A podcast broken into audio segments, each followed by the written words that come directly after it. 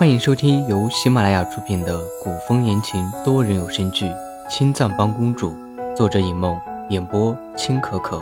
我是高梅糖不甜，饰演吕彻。第三十九章，唐繁华放下酒杯，起身，将酒壶搁在桌上，整理好衣服，系好腰带，上前。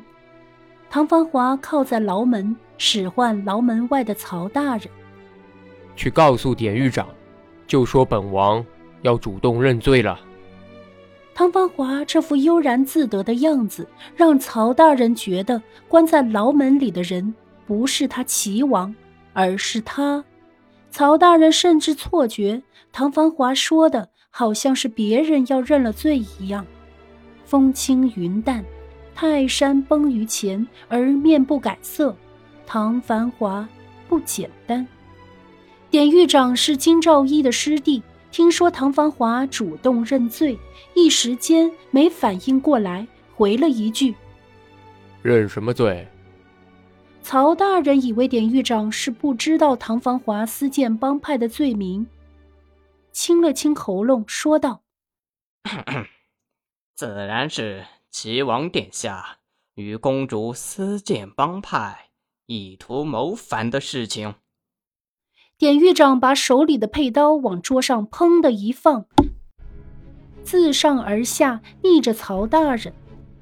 曹大人是奉旨来审问的，还是奉旨来查案的？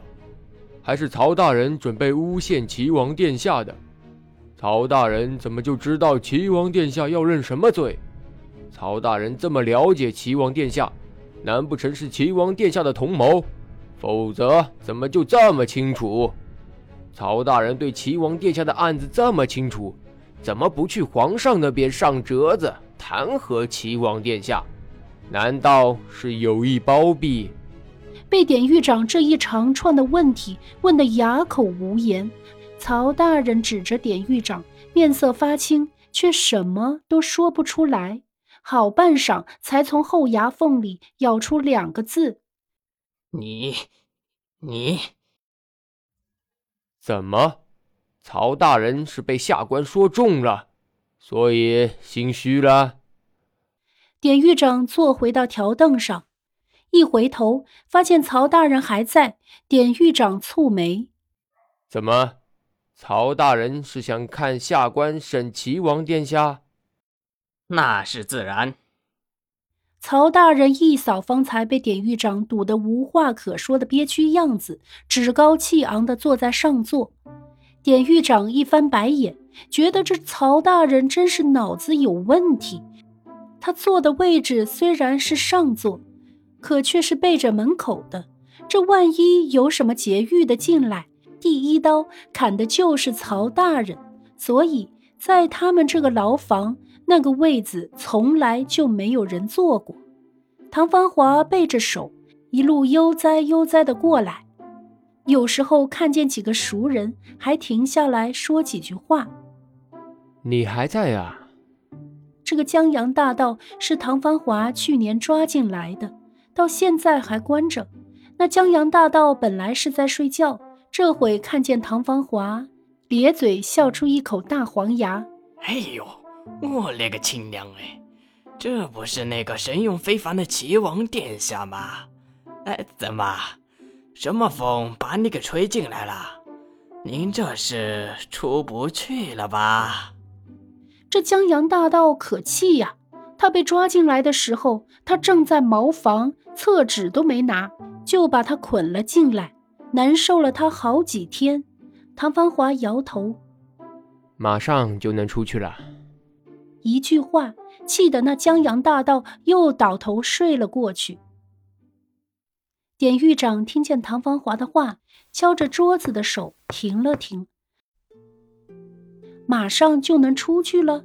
唐芳华刚才不是说要招供的吗？怎么不招了？还是……典狱长肃然瞪大双眼。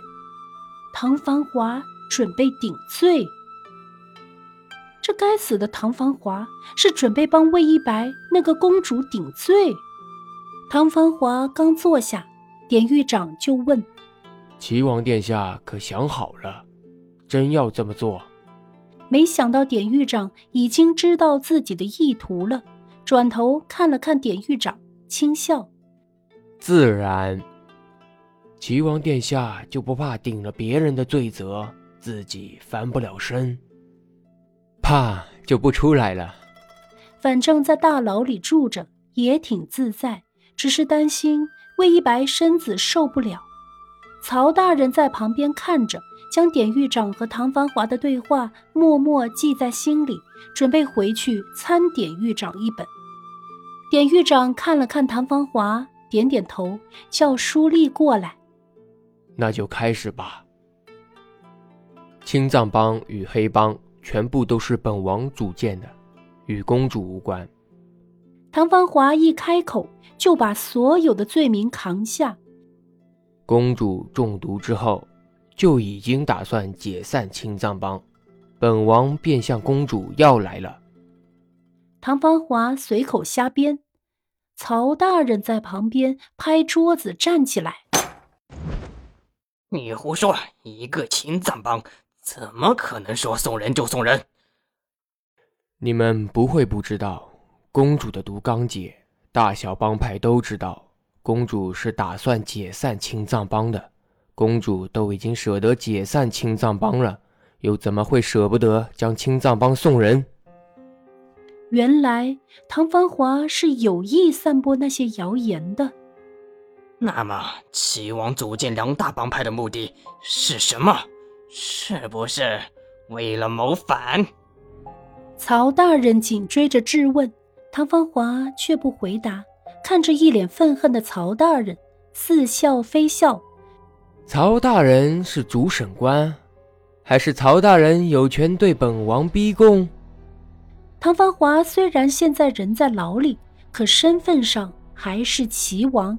一个小小的曹大人，居然敢用这种假想出来的罪名往一个王爷头上扣，这分明就是污蔑朝廷命官。曹大人气得抖抖肩膀，一屁股坐了下来。再也不敢说什么。我幻一国大汉，急需各位国之栋梁点赞、收藏、评论、转发、订阅。